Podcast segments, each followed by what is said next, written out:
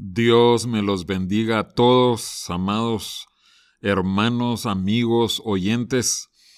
Y estamos comenzando el año 2021. Hemos recibido de parte del Señor varios mensajes eh, para culminar el año. Y yo tengo esta palabra que quiero que nuestro corazón la reciba, que nuestro corazón la examine cuidadosamente y que respondamos de acuerdo a lo que el Señor quiere. Quiero pedirles que abran sus Biblias en Segundo de Crónicas, capítulo 9. En los servicios o en uno de los servicios de fin de año, porque tuvimos tres servicios para dividir la iglesia en tres grupos, yo les mencionaba cómo había sido que la reina de Sabá había llegado a la corte de Salomón y ella fue impresionada por todo, por todas las cosas de Salomón, de su palacio, de su corte. Y eh, una de ellas, una de las cosas que la impresionó, quiero que veamos cómo lo dice segundo de Crónicas 9, versículo 4. Eh, allí eh, en los primeros versículos del capítulo 9 está narrando cómo fue que llegaba, eh, qué vio, qué le enseñaron. Y dice el versículo 3 y después el 4. Y viendo la reina de Sabá la sabiduría de Salomón y la casa que había edificado y las viandas de su mesa las habitaciones de sus oficiales, no, no digamos las de Salomón, las de sus oficiales, el estado de sus criados, los vestidos de ellos, sus maestresalas, sus vestidos, la escalinata por, por donde subía a la casa de Jehová, se quedó asombrada. Lo primero que dice en el versículo 4, las viandas de su mesa. La Biblia de las Américas eh, lo dice así, los manjares de su mesa. La reina de Sabá estaba impresionada porque Salomón, el rey, tenía una mesa llena de los platillos más exquisitos, más suculentos de esa época. Y quiero que nosotros Pensemos en que Dios tiene una mesa llena de manjares, de delicias espirituales, platillos selectos para que nosotros sus hijos los disfrutemos, para que nosotros podamos alimentarnos de lo mejor que hay en su mesa. Y nosotros, a diferencia de la reina de Sabá, que llegó Estuvo un tiempo y luego se fue, y hay enseñanzas también sobre eso. Pero nosotros podemos llegar a esa mesa del rey, de uno más grande o de uno mayor que Salomón, todos los días. Todos los días nosotros podemos participar de los platillos suculentos de nuestro Dios. Pero es posible que nosotros no queramos sentarnos a la mesa del rey. Y eso, la verdad es que es una verdad muy triste, pero una verdad. En lo natural, ¿cuáles eh, podrían ser algunas razones para no sentarnos a comer o por no querer comer? La primera, obviamente, eh, la falta de hambre. Muchas veces cuando nosotros hemos comido mucho, se nos va el hambre. Y, y, nosotros falsamente en lo espiritual podríamos sentirnos como que nosotros ya estamos llenos, como que ya tenemos suficiente. Y ya no tenemos hambre de nada más del Señor. Otra razón, alguna forma en que nosotros no quisiéramos comer si estamos enfermos. O si no nos apetece. O si somos melindrosos. Es interesante que, que hay personas que no han sido entrenadas a comer de todo. y, en lo espiritual también es así. Ah, si, no me predican eh, lo que a mí me gusta, mm, no me interesa. Pero la verdad es que nosotros tenemos que oír, como dijo Pablo, todo el consejo de la palabra. Nosotros no podemos ser selectivos en decir esto me gusta, aquello no, entonces aquello no lo escucho. Tenemos que escuchar, o sea, alimentarnos de todo lo que Dios tiene para nosotros. Otra razón por la cual pudiéramos no comer es porque no estamos invitados a la mesa del Señor. Si no estamos invitados, no podremos comer, por más que queramos. O tal vez sí estamos invitados, pero tenemos alguna otra invitación. Nuestras prioridades nos harán decidir a dónde vamos, a dónde acudimos para alimentarnos. Y es muy interesante que ahorita estamos ya ajustando nueve meses de que hemos estado enviando mensajes, predicando mensajes por el Internet y a través de las estaciones de radio por donde transmitimos los programas. Nueve meses cumplidos. Y yo sé, eh, por el testimonio de muchos hermanos, que ha habido alimento espiritual, que Dios ha usado a sus siervos de nuestra iglesia, de iglesias hermanas, de iglesias cercanas, de iglesias lejanas. Dios ha usado a sus siervos para que haya alimento en la casa compartíamos con los hermanos en la iglesia que para nosotros era una experiencia preciosa cuando nosotros hacíamos las transmisiones eh, en streaming, que en ese momento se estaba transmitiendo, ya en esto de la pandemia, pero eh, sentíamos que el Señor estaba allí. En algunas ocasiones, desde que nosotros entrábamos al, al santuario donde se hacían las grabaciones o donde se hacen las grabaciones, nosotros podíamos sentir desde la entrada que Dios estaba allí. Eran tiempos solemnes.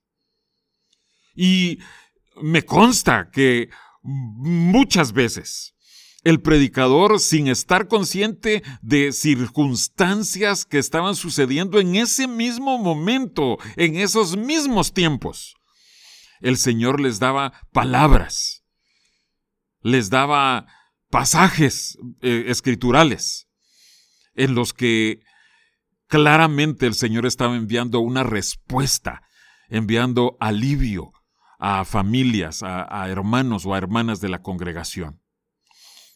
O sea, alimento sí ha habido.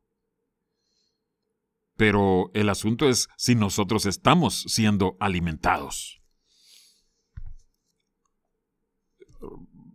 recuerdo yo que a principios de la pandemia, en las transmisiones de Ministerio Cebrón, se estaban eh, colocando grabaciones de años anteriores.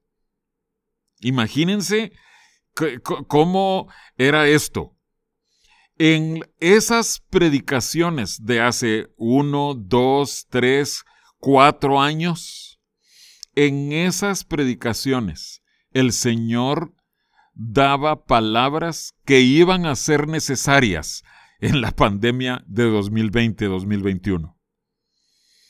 Cómo el Señor de forma tan soberana, tan maravillosa, se encargó de que hace años se avivara en el corazón de esos predicadores la palabra que iba a ser útil en aquel tiempo y en este tiempo. Alimento en la mesa del rey. Manjares suculentos que iban a servir para alimentar al pueblo de Dios en tiempo de hambre, de necesidad. Entonces, alimento sí ha habido. Y quiero que veamos en Proverbios capítulo 9 para que leamos que no es por falta de invitación, porque sí hay invitación. Dice Proverbios 9, hablando ahí de la sabiduría, y la sabiduría sabemos que es Cristo. Verso 1, la sabiduría edificó su casa, labró sus siete columnas, mató sus víctimas, mezcló su vino, puso su mesa, envió sus criadas, sobre lo más alto de la ciudad clamó, dice a cualquier simple, o sea, me lo está diciendo a mí y a ti. Venga acá. A los faltos de cordura dice, venid, comed mi pan y bebed del vino que yo he mezclado. Dejad las simplezas y vivid, y andad por el camino de la inteligencia. En otras palabras, invitación sí hay. Si alguien no se está alimentando, no es por falta de invitación. El Señor extiende la invitación a todos los simples, a todos los necesitados, a todos los faltos de alimento. E invita y dice, venid, vengan, coman, siéntense a comer a mi mesa. Entonces, comida sí hay. Invitación sí hay. ¿Qué es lo que pasa entonces? Jesús comparte su mesa solo con los necesitados. Y eso sí es un requisito sin el cual no puede haber un cumplimiento. Vayamos a Mateo capítulo 9 y veamos qué es lo que sucedió con el Señor Jesús. Mateo 9, versículos 10 en adelante. Y aconteció que estando él sentado a la mesa en la casa, he aquí que muchos publicanos y pecadores que habían venido se sentaron juntamente a la mesa con Jesús y sus discípulos. Cuando vieron esto los fariseos dijeron a los discípulos, ¿por qué come vuestro maestro con los publicanos y pecadores? Al oír esto Jesús les dijo, los sanos no tienen necesidad de médico, sino los enfermos. Id pues y aprended lo que significa misericordia quiero y no sacrificio, porque no he venido a llamar a justos, sino a pecadores al arrepentimiento. La invitación solo la van a aceptar aquellos que tienen necesidad de comer o los que tienen necesidad de médico. Los sanos, los que están completos, los que están saciados, ellos no van a sentir ninguna necesidad de sentarse a la mesa con el Señor. O sea que para calificar para la mesa del Señor, nosotros primero tenemos que reconocer nuestra necesidad. De lo contrario, no nos podremos sentar con Él. Hay un pasaje que creo que todos recordamos. ¿A quién invitó el rey David? Para que se sentara a su mesa. ¿Recuerdan ustedes cuando él ya se había eh, establecido en su reino? Y obviamente él había tenido relación con la casa de Saúl, tenía memorias, eh, ahí sí que alegres y tristes, agridulces, mezcladas en cuanto a la casa de Saúl, pero él sabía que la casa de Saúl le había guardado resentimiento por mucho tiempo, todos los descendientes. Pero aún así, él sentía que tenía que mostrar misericordia para con la casa de Saúl. Y en segundo de Samuel capítulo 9, encontramos que el rey David envía a, a preguntar, ¿ha quedado alguien de la casa de Saúl a quien yo le pueda mostrar misericordia? Y creo que todos conocemos el pasaje. Le mencionan que efectivamente ahí está Mefi Boset. Mefi Boset. Este era ya un hombre para estas alturas, pero cuando él era niño, tenía cinco años de edad, en una eh, salida abrupta que iban huyendo, su nodriza lo botó, lo llevaba cargado, huyendo, se le cayó y él quedó cojo, lisiado de sus pies. Y miren lo que dice el versículo 4 de segundo de Samuel 9. Segundo de Samuel 9:4. Entonces el rey le preguntó a, quien le estaba dando la noticia de que ahí estaba Mefiboset, ¿dónde está? Y Siba respondió al rey, he aquí está en casa de Maquir, hijo de Amiel, en Lodebar. Ustedes están muy conscientes, familiarizados con que los nombres en la Biblia y en el tiempo bíblico tenían un significado, esas palabras. Eh, en español o en cualquier idioma, muchas veces los apellidos, los nombres tienen un significado, solo que nosotros no nos detenemos a pensar en esos significados. Pero, por ejemplo, el apellido Morales nos está hablando de eh, donde crecen las moras los morales. Eh, y, así sucesivamente. Hernández nos habla acerca de los hijos de Hernán. Pero en la Biblia, tanto en el hebreo como en el griego, o sea, en el idioma del Antiguo Testamento y del Nuevo Testamento, los nombres encierran un significado. Amiel significa pueblo de Dios. Y lo de bar significa sin pasto. El pueblo de Dios sin pasto. Allí se encontraba Mefiboset, el cojo, el lisiado de los pies. El hecho de que él era lisiado de los pies nos da a entender que él necesitaba que se le ayudara en su caminata. Su caminata no era una caminata firme.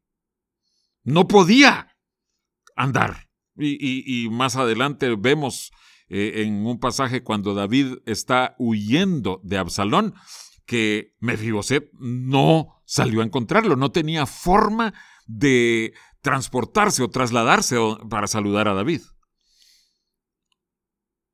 En esa condición nos encontramos prácticamente todos, un pueblo de Dios sin pasto para alimentarnos. Pero David mandó llamar a Mefiboset para que se sentara a su mesa. Ustedes conocen ese pasaje y le dice, tú vas a comer de mi mesa todos los días de tu vida. Y esa es la invitación que nos hace nuestro Dios. Y es un mensaje para ahorita, para principios del año 2021. El Señor te invita a que tú acudas a sentarte, a alimentarte de su mesa. Él te invita para que tú participes del alimento que Él tiene para todos los hambrientos y sedientos. Él quiere que tú puedas venir y que tú comas libremente. Pero ¿qué pasa tantas veces? Muchas veces los cristianos somos melindrosos.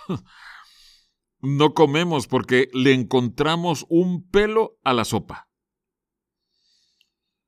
Aquellos de ustedes que, que tienen edad para recordar las canciones de Cricri, se recordarán de aquel niñito que decía que la leche estaba muy fría, que la leche estaba muy caliente, que la leche tenía nata. Una porque sí, otra porque no. Y así somos nosotros.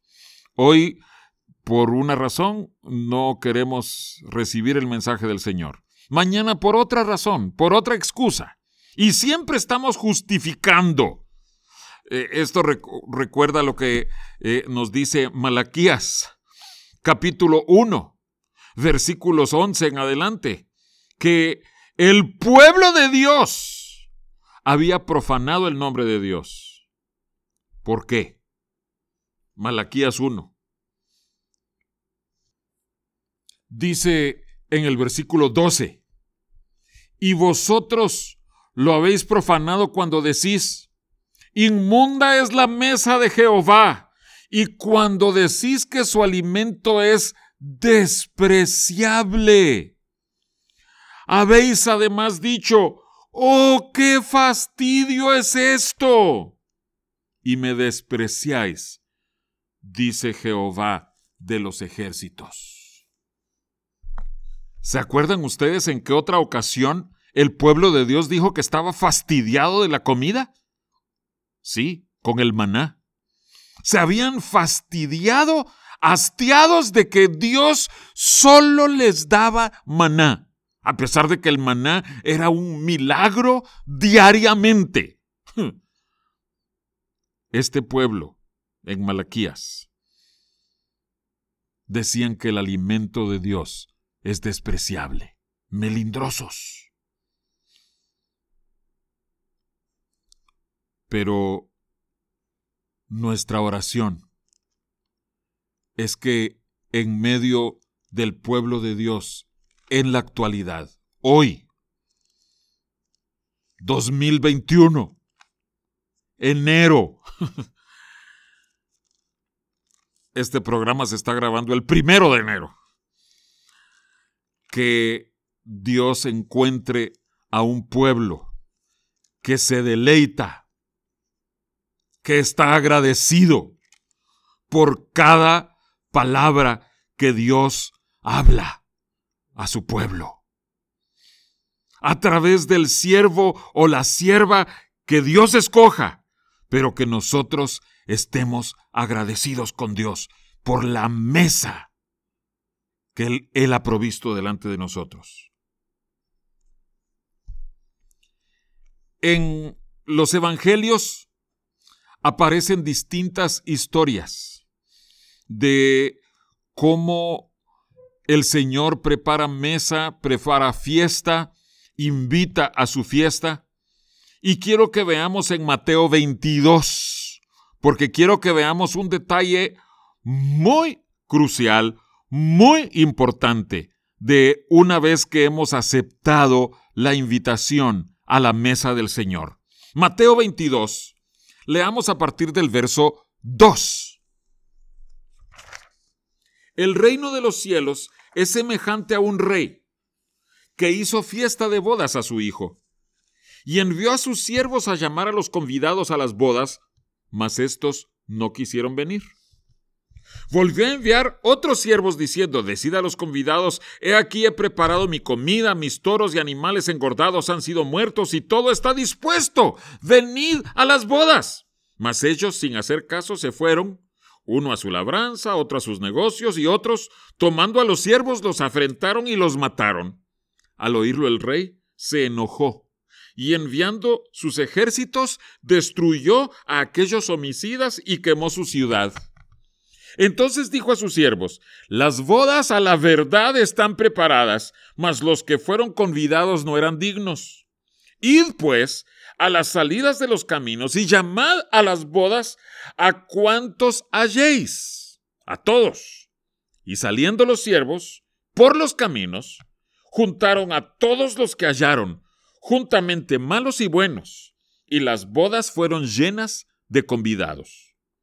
Y entró el rey para ver a los convidados, y vio allí a un hombre que no estaba vestido de boda, y le dijo, Amigo, ¿cómo entraste aquí sin estar vestido de boda?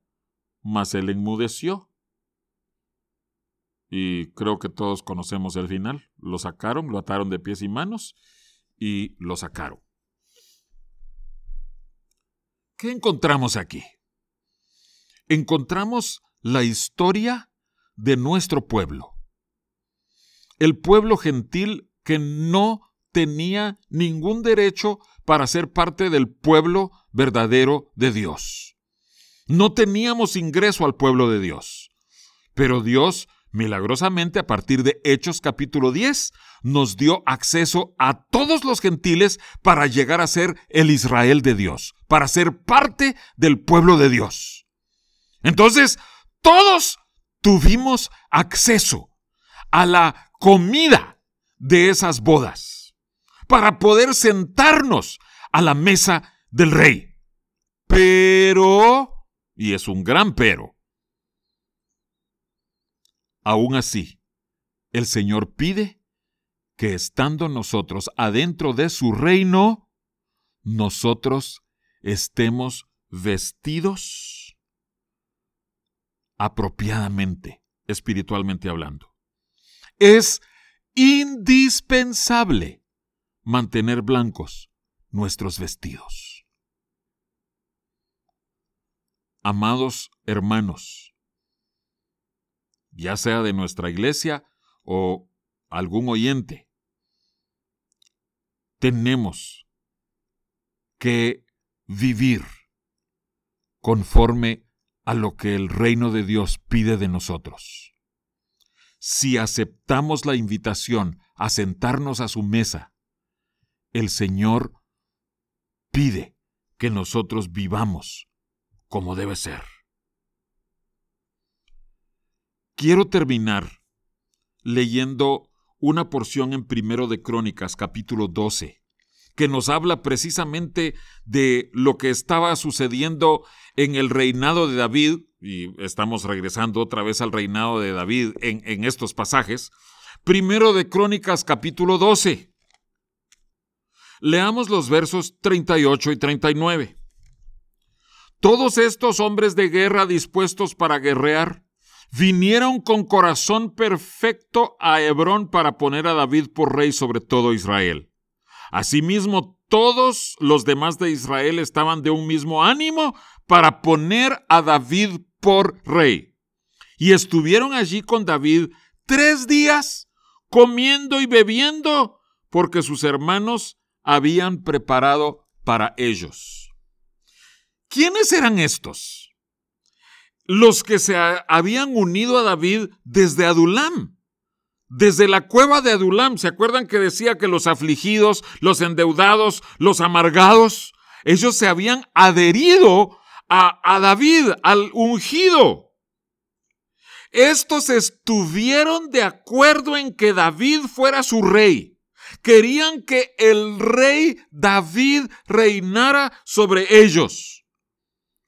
Amados hermanos, hoy nosotros, los que reconozcamos nuestra gran necesidad, porque la, tenemos, afligidos, endeudados, amargados, necesitamos poner a Cristo Jesús como Rey de nuestro corazón, para que Él vaya corrigiendo área por área todo lo que necesite ser corregido, cambiado, muerto en nuestra vida.